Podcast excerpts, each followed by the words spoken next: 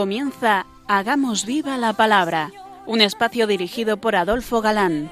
que escuchar atentos. En tu palabra, Jesús, está el mensaje, el del amor, el de andar despiertos. Cuando no tenga sentido la tristeza, en nuestra historia andemos como ciegos. En tu palabra hallaremos la fuerza que nos levante y llene de sosiego. Ojalá comprendamos tu palabra. Ojalá practiquemos tu palabra. Ojalá nos envuelva tu palabra. Ojalá nos transforme tu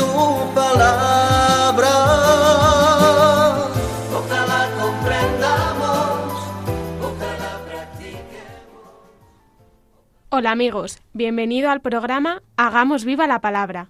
Estamos ante vosotros Katy González, Adolfo Galán. y Marta Moure. Y es para nosotros un placer estar ante estos micrófonos de nuevo para compartir este tiempo en vuestra compañía, intentando, como dice el título de nuestro programa, hacer vida la revelación contenida en la Biblia, hacer viva la palabra. Bienvenidos a este espacio que si tiene algún valor es por vuestra escucha, por vuestro fiel seguimiento quincena a quincena. Gracias por esa fidelidad a nuestras emisiones y gracias por vuestros testimonios de apoyo, que nos llegan a través de vuestras cartas, tanto por correo postal como por correo electrónico. Hola amigos, terminado el libro de los Hechos de los Apóstoles que hemos estado estudiando, no nos ha costado mucho tomar la decisión acerca del contenido de nuestro nuevo ciclo de emisiones. Pues como respuesta a las sugerencias que os pedíamos, una mayoría os habéis decantado por seguir profundizando en los comienzos del cristianismo y en la figura de San Pablo. Así pues, Pablo y sus cartas van a ser el objeto de nuestro estudio. Y antes de meternos en ese tesoro teológico y práctico de sus epístolas, de sus cartas, repitiendo lo ya sabido de que, para mejor entender el escrito, bueno es conocer el autor, daremos algunas pinceladas acerca de la vida de Pablo, de su persona, sobre este genial personaje llamado apóstol de los agentes. y o apóstol de los gentiles también. El padre García Figar, de la Orden de Predicadores, en su libro Vida y Epístolas de San Pablo, libro desde luego que mucho ha de aportar a nuestros guiones radiofónicos, dice, refiriéndose a las muchas vidas de San Pablo escritas, que ciertamente unas se ciñen a los relatos de los hechos y epístolas, pero que otras discurren sobre lo que pudo ser y advierte de los muchos inconvenientes y peligros que ocasiona el meterse no en lo que dicen los hechos o las cartas, sino en lo que no dicen y a gusto del escritor pudieron ser o decir. Y este libro se editó hace más de medio siglo, o sea, unos 60 años antes de que uno de esos listorros dejaran escrito sobre Pablo no lo que dice la historia, sino lo que él supuso sobre San Pablo. Nos referimos al libro titulado Yo, Pablo de Tarso, de Jesús Torbado, fallecido en 2018. Periodista y es dominico, aunque nunca llegó a profesar. Y lo ponemos a título no solo de ejemplo, sino de que a veces, como en este caso, el pudo ser no es más que un torrente de maldad y mala intención que confiamos por la misericordia de Dios que el Señor no se lo haya tenido en cuenta. Y para no causar náuseas a nadie que algo sepa sobre Pablo, solo daremos unas pinceladas de lo que este periodista supuso que fue. Mirad, la ciudadanía romana le venía a Pablo de mano de Marco Antonio, gracias a la belleza de Cleopatra, ya que la conoció cuando llegó a Tarso desde Egipto. Sin comentario. Por otro lado, Pablo se casó primero con una tal Mariam, a la que acabó repudiando, y después se casó con Lidia, la rica negociadora en púrpura, y con la que tuvo una hija llamada Teófila. ¿Seguimos? A Pablo se le presentó Jesús cuando estaba descansando junto a un pozo, cerca de Damasco. Menos mal que lo puso cerca de Damasco. Igual pudo ponerlo en la Patagonia. Y para terminar, os diré lo que dice que dijo San Pablo sobre la obra de su querido médico y colaborador Lucas. Citamos literalmente. Esta historia, con todas las falsedades que encierra y los velos que en ella echó Lucas para no contar verdades innecesarias, te permitirá, oh Rufo, descubrir de qué pobre mensajero se ha servido el Señor para conducirte a la verdad. Página 15 de la primera edición. Nosotros ya nos conocéis. Iremos no a lo que pudo ser, sino a lo que realmente fue, según lo dejó narrado el historiador Lucas, asistido por el Espíritu Santo, y lo que dicen los escritos de San Pablo, igualmente asistido por el Espíritu Santo, y cuyos textos no se pueden hoy poner en duda. Tenemos lo que podríamos llamar la partida de nacimiento exacta y completa de San Pablo. Creo que ya hicimos referencia al curso pasado, pero alguno tal vez no lo conozca, y lo demás pues lo recordamos. Yo soy judío. Nací en Tarso de Cilicia, aunque me crié aquí en Jerusalén, y estudié bajo la dirección de Gamaliel, completamente de acuerdo con la ley de nuestros antepasados. Circuncidado a los ocho días de nacer, soy de raza israelita. Pertenezco a la tribu de Benjamín y soy hebreo e hijo de hebreos. En cuanto a la interpretación de la ley judía, fariseo. Esto lo leemos en la carta a los filipenses y en los hechos, respectivamente. Por otro lado, ciudadano romano por nacimiento, dice en los hechos. El comandante le dijo, a mí me costó mucho dinero hacerme ciudadano romano.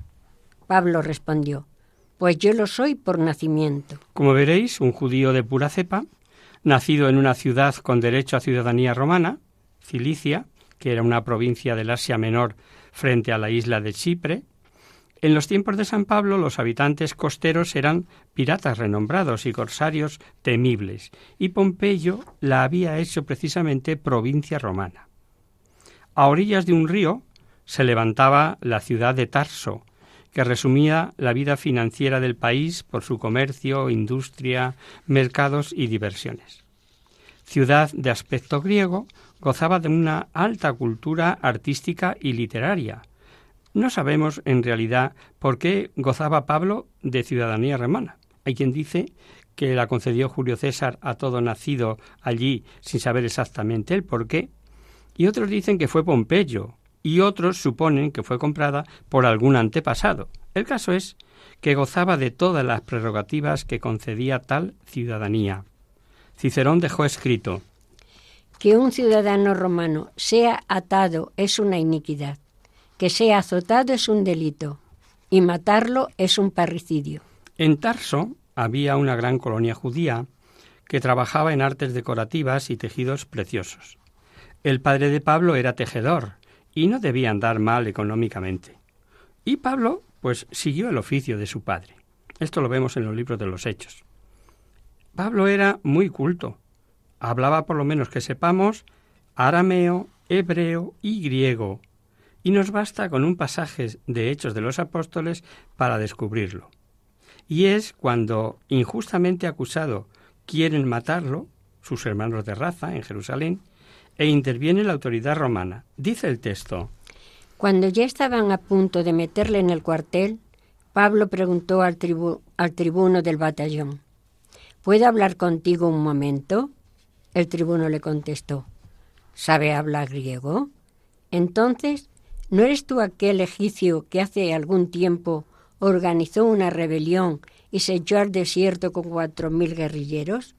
Pablo le dijo, Yo soy judío, natural de Tarso de Cilicia, ciudadano de una población importante, pero por favor, permíteme hablar a la gente.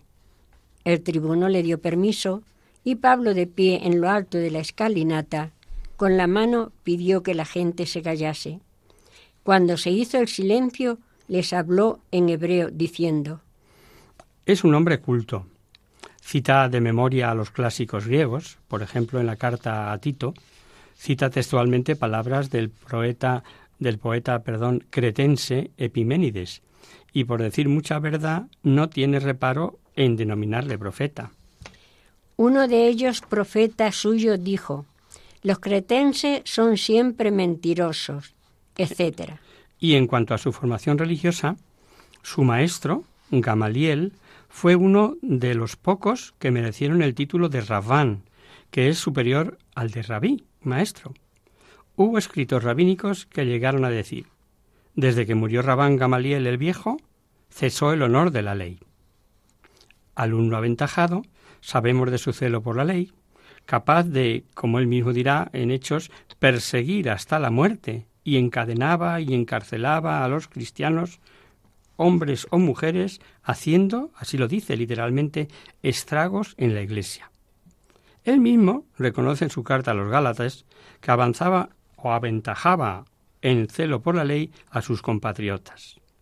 Un detalle significativo de cómo era Pablo, por celo a sus tradiciones, que ante el rey Agripa y Festo, procurador romano, dijo A fuerza de castigo les obligaba a blasfemar. Hasta ahí llegaba su celo apostólico, ¿no? Parece ser que era alguien eh, en el Sanedrín. Juzguemos con datos ciertos.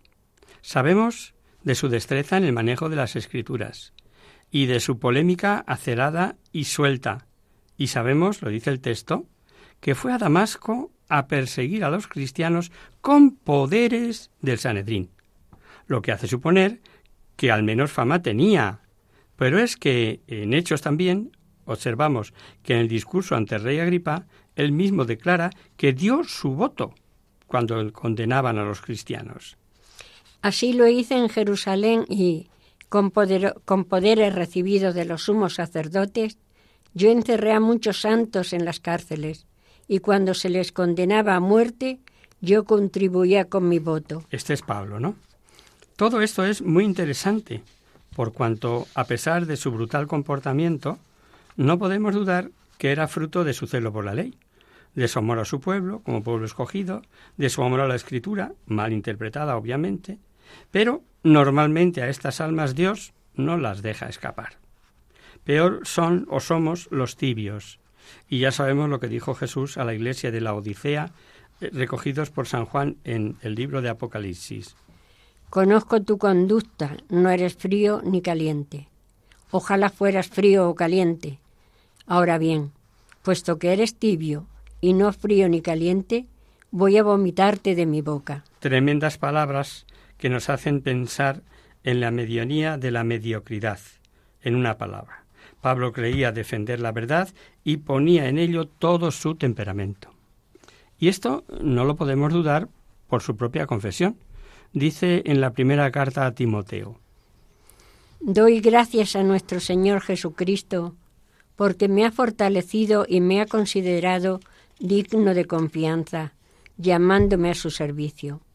A pesar de que antes fui un blasfemo, a pesar de mis persecuciones e insolencia anteriores, pero fui tratado con misericordia, porque cuando no tenía fe, actuaba así por ignorancia.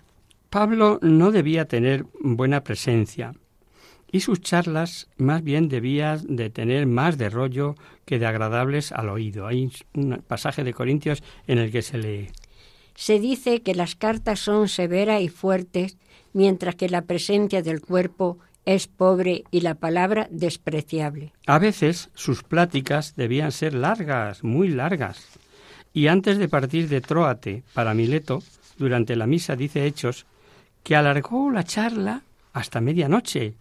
Y fue cuando Eutico, aquel chaval, sentado en el borde de una ventana, se durmió por el largo discurso de Pablo y cayó al suelo quedando muerto. Sabemos por el pasaje, que no es cuestión de buscarlo ahora, que Pablo lo resucita de inmediato. Podéis leerlo, si tenéis curiosidad, en Hechos 20 del 7 al 12. No es de extrañar, porque ya sabemos que Dios escribe derecho en renglones torcidos. Y para colmo, Pablo no andaba bien de salud. ¿Será para que no haya disculpas a la hora de hacer apostolado? Es posible que en Galacia tuviera que permanecer más de lo que había planificado por una larga enfermedad. Y es posible que se refiera a una enfermedad, digo justo, porque escribiendo a los Corintios leemos.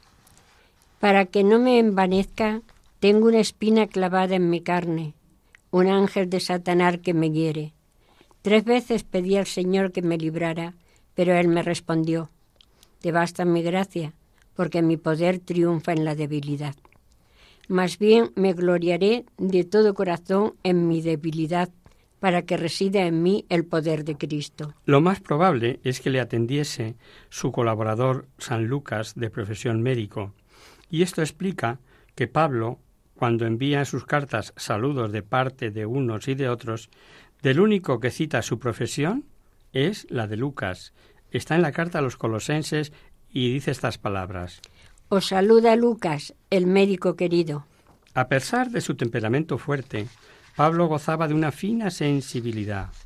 Era condescendiente cuando debía de serlo y tenía un tierno corazón, lo que no quita que ante lo que él creía un deber en defensa de su religión, no la cumpliera por cima de todo, como en el caso del martirio de Esteban.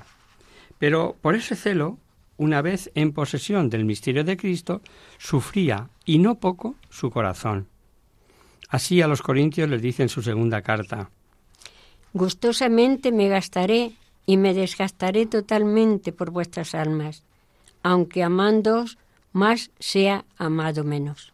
A los tesalonicenses les dice que aunque podría imponer su autoridad por ser apóstol de Cristo, se muestra como una madre que cuida con cariño a sus hijos, dándoles por amor no sólo el Evangelio de Dios, sino su propio ser por serles tan queridos.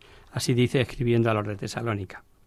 Incluso llega a decir a los filipenses que pone a Dios por testigo de lo mucho que los ama. Vistas sus cualidades y su forma de ser, podemos imaginar lo mucho que sufrió viendo que sus hermanos de raza en el judaísmo estaban en el error y tenía además que enfrentarse a ellos continuamente. Vamos a hacer ahora, si os parece, un pequeño descanso.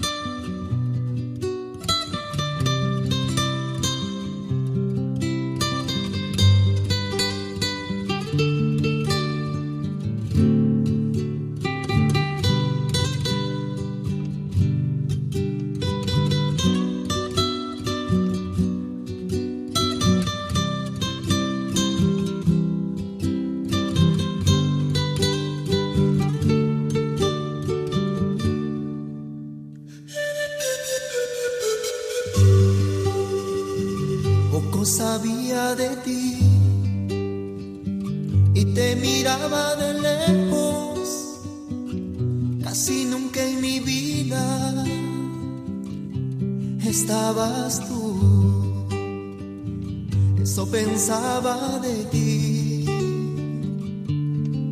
Y una mañana sentí que acariciaste mi vida. No sufras más, me decías, yo cuido de ti, hijo mío.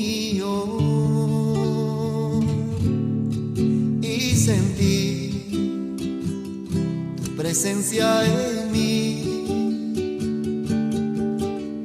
amor, esa paz me dio. Oh, y yo empecé a contarte mi vida, mis ilusiones, penas y alegrías, todo el amor y lo que yo sentía, y mis errores que tuve un día y empecé a llorar ese instante. Pedí perdón y tú me abrazaste y yo sentí que conmigo lloraste y ahora todo lo pongo en tus manos, que intercedas por mí. Virgen María, Madre.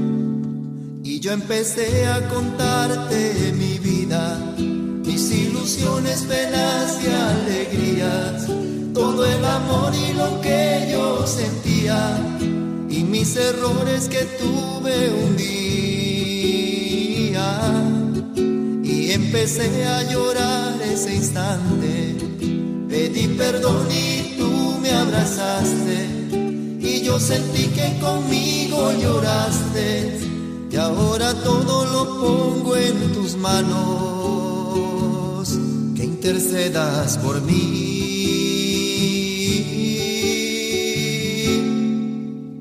Virgen María, Madre.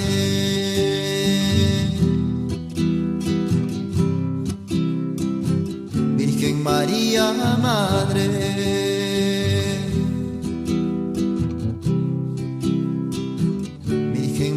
María, Madre.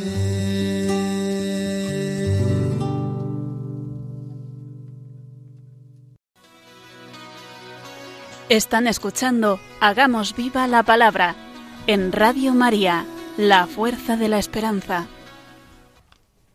Amigos, de nuevo con vosotros tras este breve descanso musical. Os recordamos, queridos oyentes, que sintonizáis el programa Hagamos viva la palabra. Si queréis contactar con nosotros vía correo postal, lo podéis hacer a Radio María, Paseo Lanceros 2, primera planta, 28024, Madrid. Y si preferís el correo electrónico, hagamos viva la palabra arroba radiomaria.es.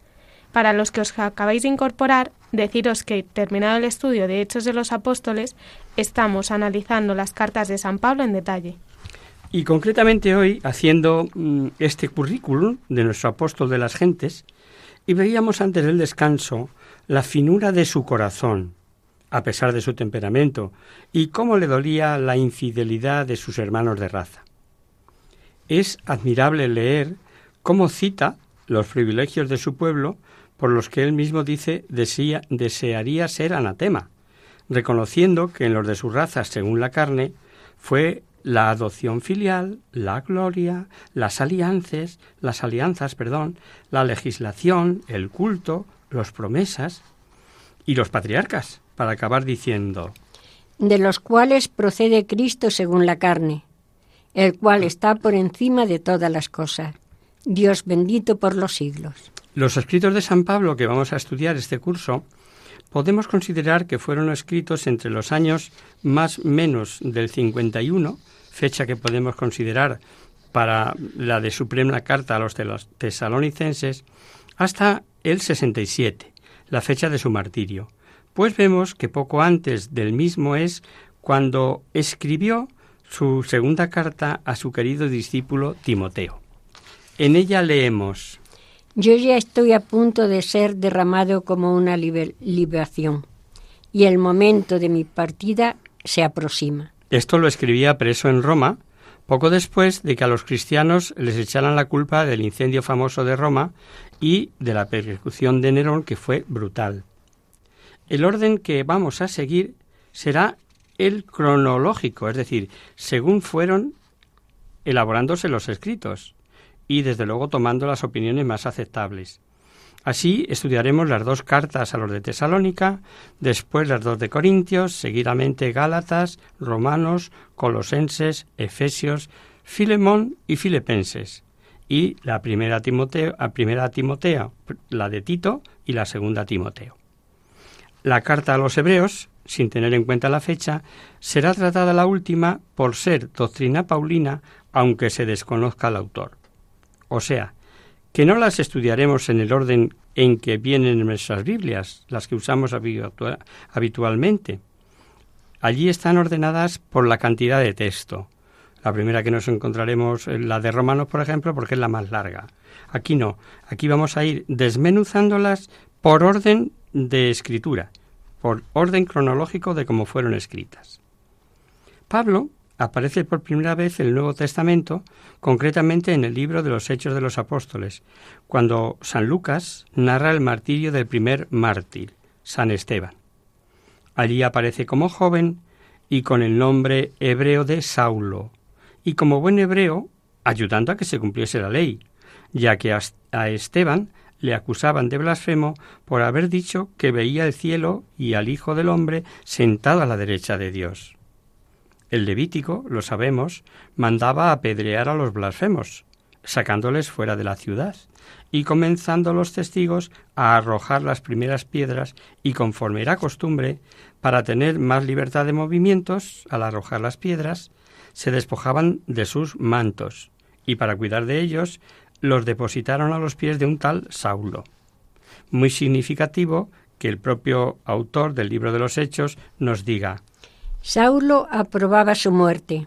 En su famoso discurso ante los jefes religiosos de Jerusalén, narrando un éxtasis que tuvo en él, que Jesús le advierte que no recibirían su testimonio, dijo a Jesús cuando Cuando fue derramada la sangre de tu testigo Esteban, yo estaba presente y me gozaba y guardaba los vestidos de los que le mataban.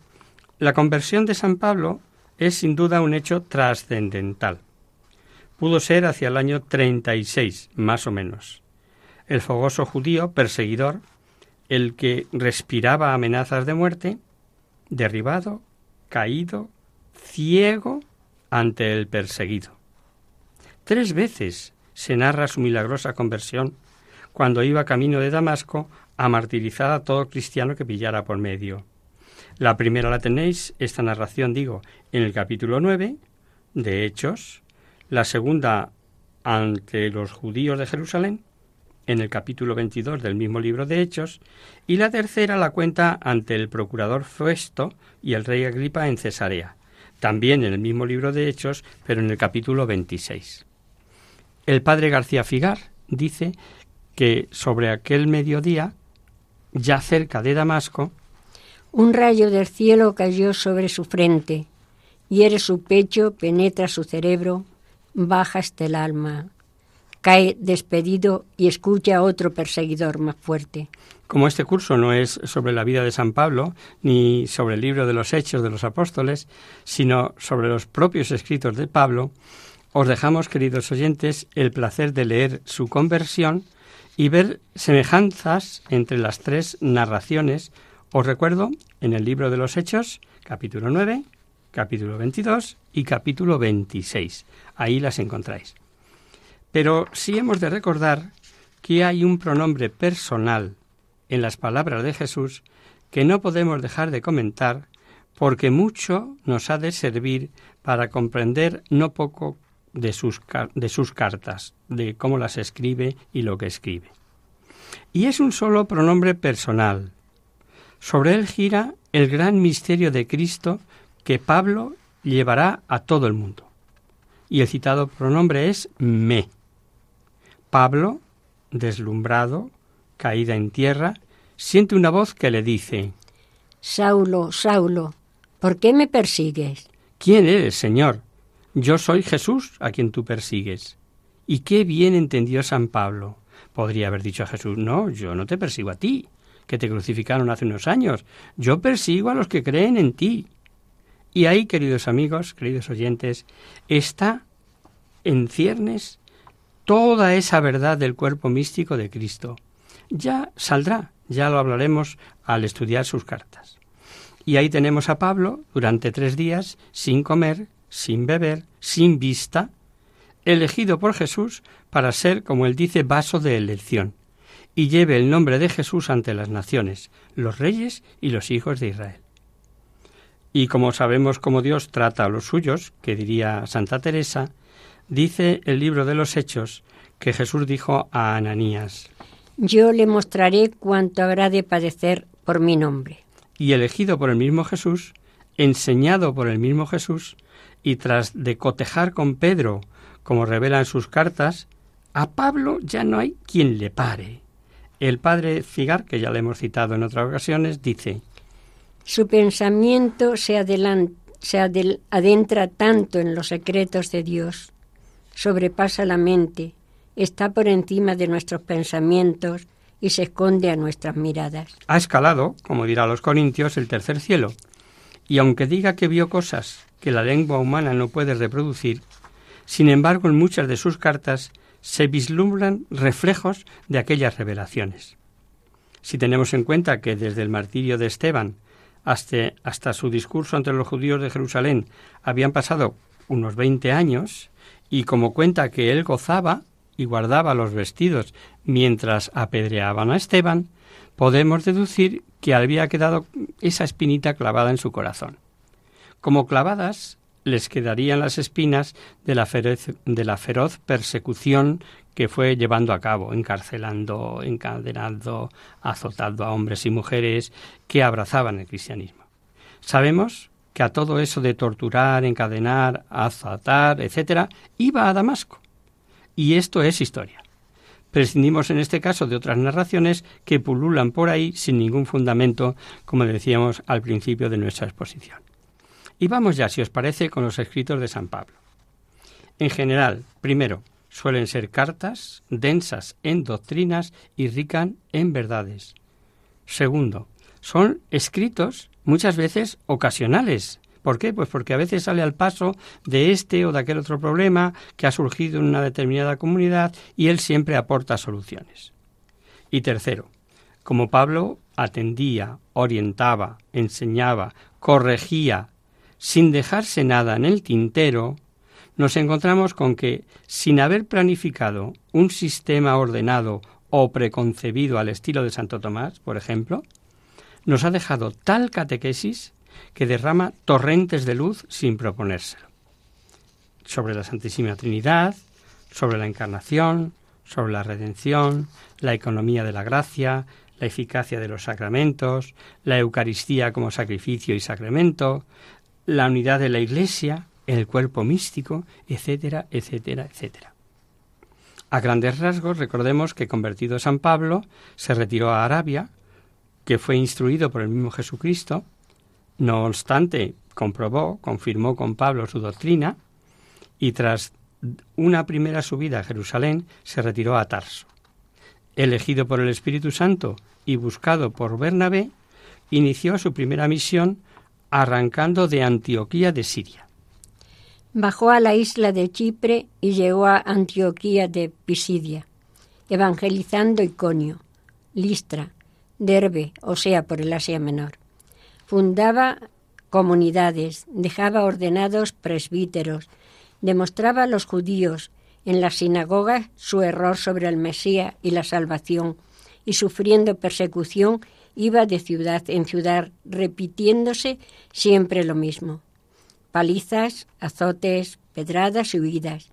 Pero ahí quedaba el grupo de creyentes a los que luego iría dirigiendo sus escritos. Esta primera misión la inició con Bernabé y el sobrino de este, Juan, apellidado Marcos. Es el famoso conocido Marcos, autor del segundo Evangelio. Pero mm, este Juan Marcos les abandonó las primeras calamidades que hubieron de soportar, razón por la que regañaron Pablo y Bernabé. Y en la segunda misión, cada cual tiró por su lado. Después Marcos, que fue bautizado por Pedro y colaboró con él, también fue colaborador de Pablo, entre cristianos los enfados se pasan pronto. Finalizada esa misión es cuando fue a Jerusalén y allí se celebró el primer concilio solucionándose el problema de la circuncisión como necesidad para salvarse en contra de la salvación por la fe en Jesucristo. En la segunda misión, Pablo volvió a la iglesia fundadas en el primer viaje y saliendo de la misma Antioquía, pero realizando la visita en sentido contrario. Atravesada Frigia y la región de Galacia, el Espíritu Santo, valiéndose de una visión que tuvo Pablo, veía a un macedonio que le suplicaba saltarse a Macedonia a ayudarles. comprendieron que era Dios que les enviaba a Europa.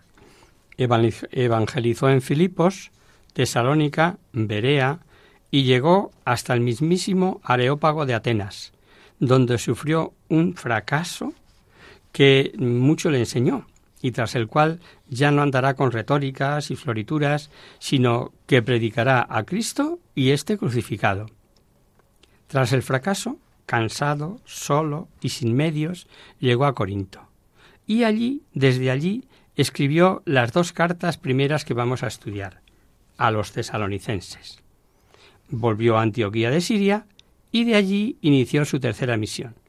Visitó Frigia y Galacia y llegando a Éfeso fundó allí una fenomenal escuela, ya independiente, separándose de la sinagoga y atendiendo a los gentiles. Estuvo adoctrinando casi durante tres años y nos dice San Lucas, en Hechos de los Apóstoles, Pudieron oír la palabra del Señor todos los habitantes de Asia, tanto judíos como griegos. Desde allí escribió su primera carta. Bueno, ya hablaremos de esto. Digamos que desde allí escribió la carta que conservamos como primera a los corintios. Volvió a visitar las iglesias de Corinto, Macedonia, Grecia, Troade y Mileto, y durante ese tiempo escribió la segunda carta a los corintios y a los gálatas y a los romanos. Como analizaremos cada carta, pues ya volveremos sobre cada una de ellas y las circunstancias. Volvió a Jerusalén y acusado sin razón ante procuradores romanos se vio preso. Fue llevado a Cesarea, custodiado por los romanos, negándose a ir a Jerusalén para ser juzgado ante las autoridades judías que se habían conjurado para matarle. Y allí, haciendo uso de su derecho como ciudadano romano, apeló al César. Y allí en Cesarea estuvo prisionero hasta que el segundo procurador, Festo, le envió a Roma. Naufragaron en el viaje, se salvaron todos gracias a Pablo, fueron a parar a la isla de Malta, y al final llegó a Roma. Perdido los papeles y cargos en el naufragio, sin duda que el tribuno, admirado de la ayuda, la dignidad y el no haber aprovechado para escapar Pablo, debió dar el tribuno informes inmejorables de Pablo. Así a Pablo, hasta que se celebrase el juicio, recordamos que había apelado al César y tenían que llegar de Jerusalén. A sus acosadores, vivió en una casa alquilada para él y sus discípulos, con un soldado encargado de custodiarle. Solían poner una cadena sujeta al pie derecho que se fijaba en la pared y cuando salía a la calle tenía libertad. Se cambiaba la cadena por otra puesta en la muñeca del preso y del guardián. Durante este cautiverio, además de no cesar en su apostolado, debió ser cuando escribió las cartas a Colosenses, Efesios, Filipenses, la de Timoteo, a Filemón y la segunda a Timoteo. Cuando a los filipenses, como veremos en su día, les dice, Quiero que sepáis, hermanos, que lo que me ha sucedido ha contribuido más bien al progreso del Evangelio, de tal forma que me ha hecho público en todo el pretorio entre los que más que me hallo en cadenas por Cristo. Y lo vamos a dejar aquí, porque el tiempo en la radio es implacable. Y aquí seguiremos si os parece. Hoy ya hemos visto una panorámica general y quién es Pablo. Pero por hoy el tiempo se nos ha ido.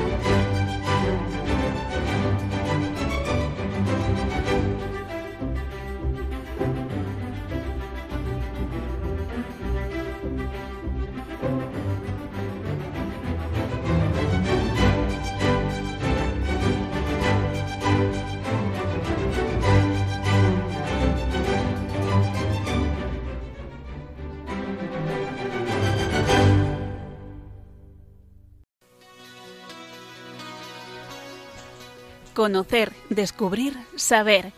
En Hagamos Viva la Palabra.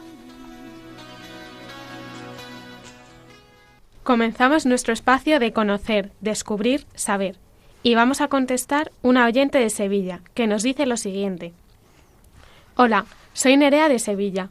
Escucho vuestro programa habitualmente y me ha encantado conocer cosas de los primeros cristianos, y estoy encantada con el nuevo tema que habéis elegido. Confieso que leo poco, y veo que profundizáis en cosas de la vida del, del cristiano, y no se queda solo en palabrería, más o menos bonita. Esto me ha decidido a escribiros, pues hay un tema que me trae de cabeza, desde antes de hacer la primera comunión. ¿Tenemos que creernos los católicos a pie juntillas lo de la manzana y la serpiente como el pecado original? ¿Esta doctrina del pecado original no implica una injusticia de Dios que nos hace a nosotros responsables del pecado de Adán? No es que no acepte lo que me dijeron en catequesis de la desobediencia a Dios y eso, es que no lo entiendo. ¿Podríais explicármelo, por favor? Muchas gracias por anticipado. Un cariñoso saludo. Y firma Nerea de Sevilla. Hola, Nerea. Gracias eh, por tu confianza al escribirnos y por tu fidelidad como oyente. Aunque no dices nada en tu carta, intuimos que eres una mujer joven, o al menos tienes el espíritu joven e inquieto, ávido de respuestas. Verás, el tema que planteas, el del pecado original, siempre ha sido fuente de conflictos personales y de conciencia, incluso de repulsa. Cuando alguien se cree tratado injustamente, pues la injusticia es incompatible con Dios. Eso lo, sabemos, ¿verdad? Vamos con la primera pregunta. La realidad del pecado original solo se entiende a la luz de la revelación, a la luz de lo que nos dice la propia Biblia, o dicho de otra manera, es verdad revelada, aunque no entendamos el cómo, al igual que nos ocurre con cualquier otro misterio. Y esto que tú planteas está además en la base de nuestra fe, es lo que explica la encarnación de Cristo entre los hombres y su redención. O sea que la cosa tiene tela. Dice San Pablo en su carta a los romanos. Así pues, como el delito de uno solo atrajo sobre todos los hombres la condenación, así también la obra de justicia de uno solo procura toda la justificación que da la vida. En efecto, así como por la desobediencia de un solo hombre todos fueron constituidos pecadores, Así también por la obediencia de uno solo, todos serán constituidos justos. La ley, en verdad, intervino para que abundara el delito, pero donde abundó el pecado, sobreabundó la gracia. Así, lo mismo que el pecado reinó en la muerte, así también reinaría la gracia en virtud de la justicia para vida eterna por Jesucristo nuestro Señor. Y esto es así, aunque no entendamos el cómo. Pero intentemos razonarlo. Por Adán todos nacemos con culpa, con una culpa.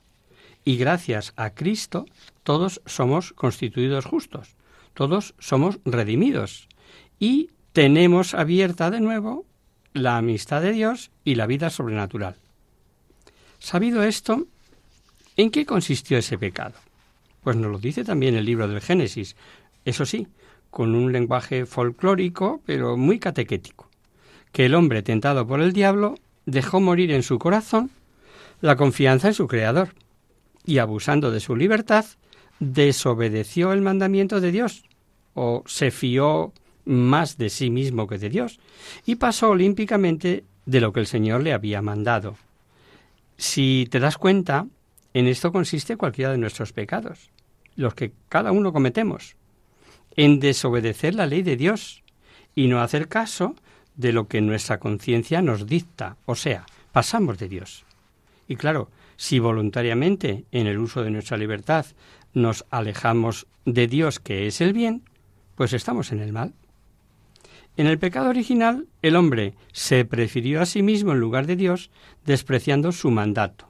Se eligió a sí mismo contra Dios, contra las exigencias de su estado de criatura, y por tanto contra su propio bien.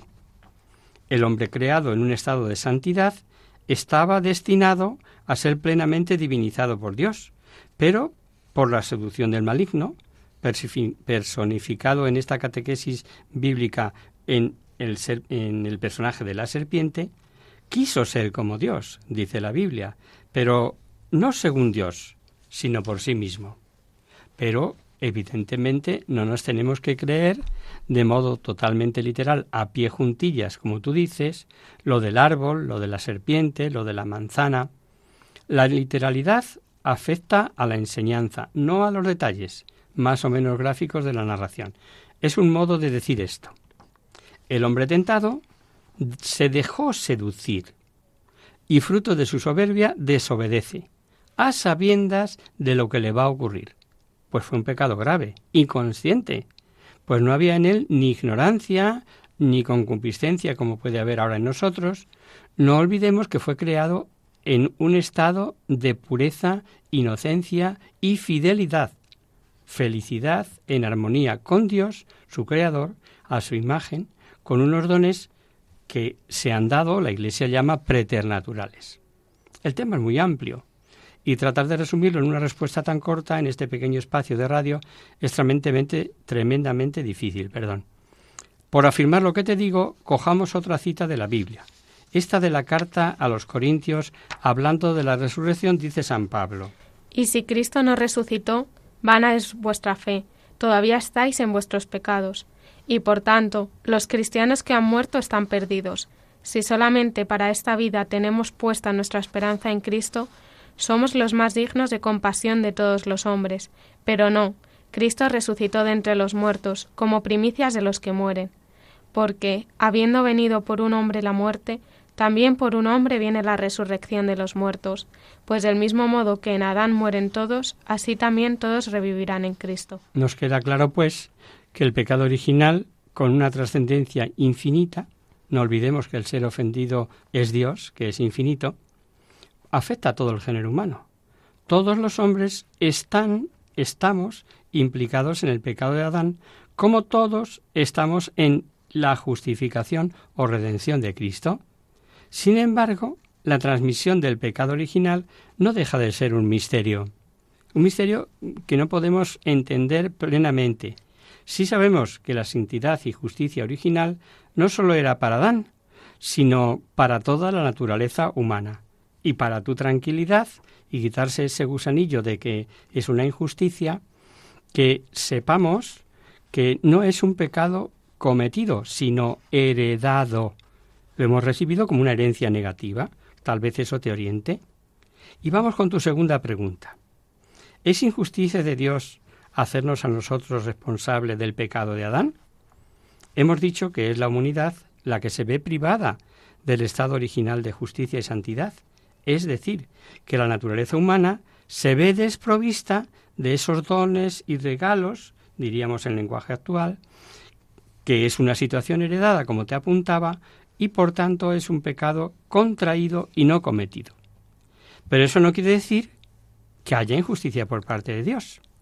Ni nosotros perdimos con el pecado original nada que se nos debiera dar en justicia los dones preternaturales y sobrenaturales que Adán perdió para sí y para todos sus descendientes no eran nuestros por derechos, sino que Dios se los concedió a Adán gratuitamente con la única condición de que obedeciese aquello, aquel eh, sencillo mandato que le impuso. Habría injusticia por parte de Dios si nos hubiera imputado el pecado personal de otro o nos hubiera despojado de algo que se nos debiera dar en justicia como naturaleza humana. Pero no es así. Como dice el Catecismo de la Iglesia Católica, que por cierto es una joya, os lo recomiendo ahí a todos, queridos oyentes. Aunque propio de cada uno, el pecado original no tiene en ningún descendiente de Adán un carácter de falta personal. Es la privación de la santidad y la justicia originales. Pero la naturaleza humana no está totalmente corrompida, sino, por decirlo de algún modo, tocada del ala por usar un término que todos entendemos.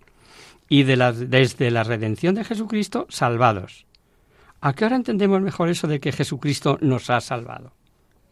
El bautismo, dando la, la vida de la gracia de Cristo, borra el pecado original y devuelve el hombre la amistad con Dios. Sí será necesario, sin embargo, recurrir continuamente a la gracia de Cristo para vencer nuestra inclinación al mal.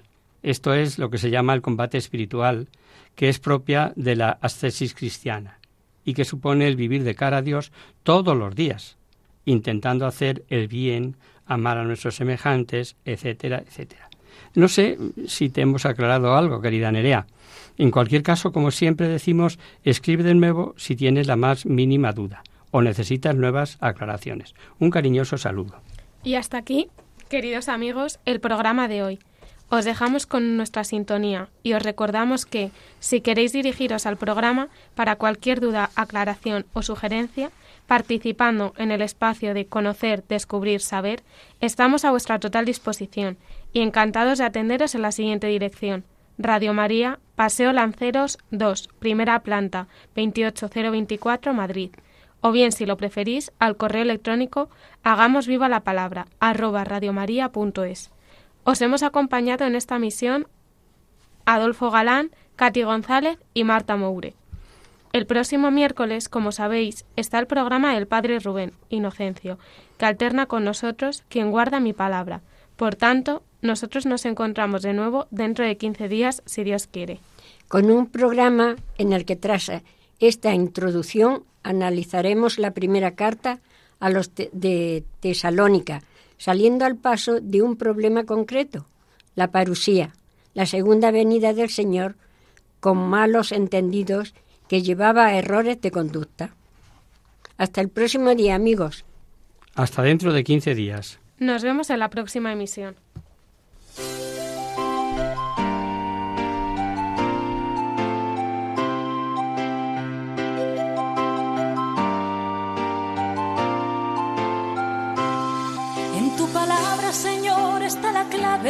Solo tenemos que escuchar atentos. En tu palabra, Jesús, está el mensaje, el del amor, el de andar despierto. Así concluye Hagamos viva la palabra con Adolfo Galán. Andemos como ciegos, en tu palabra y haremos la fuerza que nos levante y llene de sosiego. Ojalá palabra.